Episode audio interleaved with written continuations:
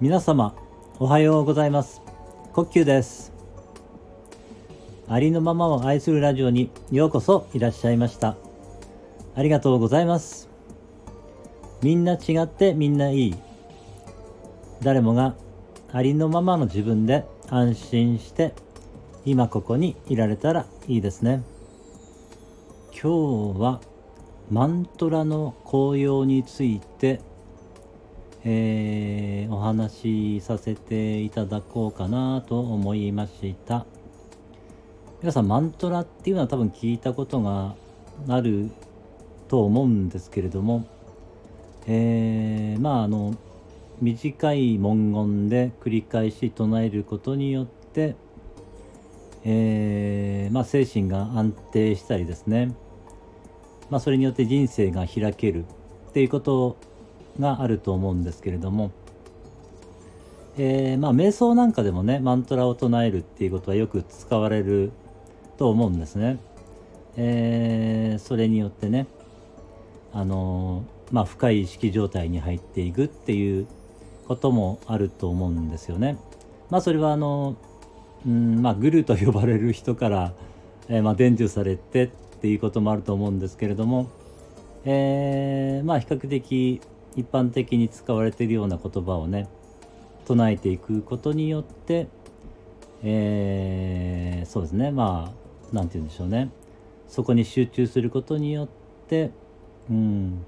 まあ深い意識状態に入っていってまあリラックスとかね集中力もつきますしまあ結構いろんな効用があるのかなと思っております。えー、最近、まあ、知ったマントラでですね、あの、天下四郎さんという方が、えー、紹介されているマントラがありまして、えー、天下四郎さんはご存知の方が多いんじゃないのかなと思うんですけれども、えっ、とですね、あの、ソニーに、えー、勤められていた方で、アイボとかですね、えー、コンパクトディスクですね、CD ですね、そういうのを開発された方で結構有名な方だと思いますので多分、えー、ご存知の方が多いんじゃないかなとは思いますが一応紹介させていただきました、えー、その方がですねえー、まあ、稲森和夫さんからあれですかね、えー、なんか、え、それは教えていただいたんですかね。あのマントラがですねあの何万何万ありがとうっていう言葉なんですけれども、えー、これをまあ普段から多分心の中でいいと思うんですけれども、まあ、声に出してもねいいのかもしれないんですけれどもまあ何万何万ありがとうっていう言葉をね心の中でこう唱えているとまあ精神がね安定してきたりあるいは、まあ、人生が開けてくるということがあるようですのでもしよかったらね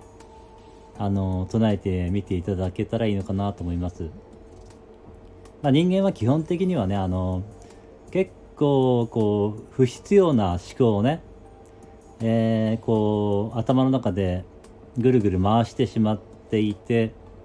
えー、て言うんでしょうね結構それによってネガティブな感情とかをね自分でこう作り出してしまうってことは、えー、よくあることだと思いますので、えー、そういうね不必要なうんその考えがねこう出てきてしまうよりはまあマントラをこう唱えているっていううんこともいいんじゃないのかなと思いましたので、えー、まあ、紹介させていただきました。まあそんなにね、長い時間やらなくてもいいと思うんですけど、なんか、ちょっとね、あのー、例えば電車で移動されるような時だったら、その電車の移動時間をね、心の中でマントラを唱えて見る時間に当ててみるとか、まあなんかね、一日のうちにね、まあ5分でも10分でもなんかそういう、まあ、ちょっと非日常というかね、ちょっとその普段の生活から離れるという意味もあってそういうちょっと違ったことをやってみるとねまた何か変化がね起きてくるんじゃないのかなと思いましたので、えー、ちょっとね、話させていただきました。えー、何万何万ありがとうっていうマントラになります。えー、よかったら使ってみてください。えー、今日もお付き合いくださいましてありがとうございました。えー、今日一日皆様の人生が愛と感謝に満ち溢れた素晴らしい一日になりますように応援しています。ではまた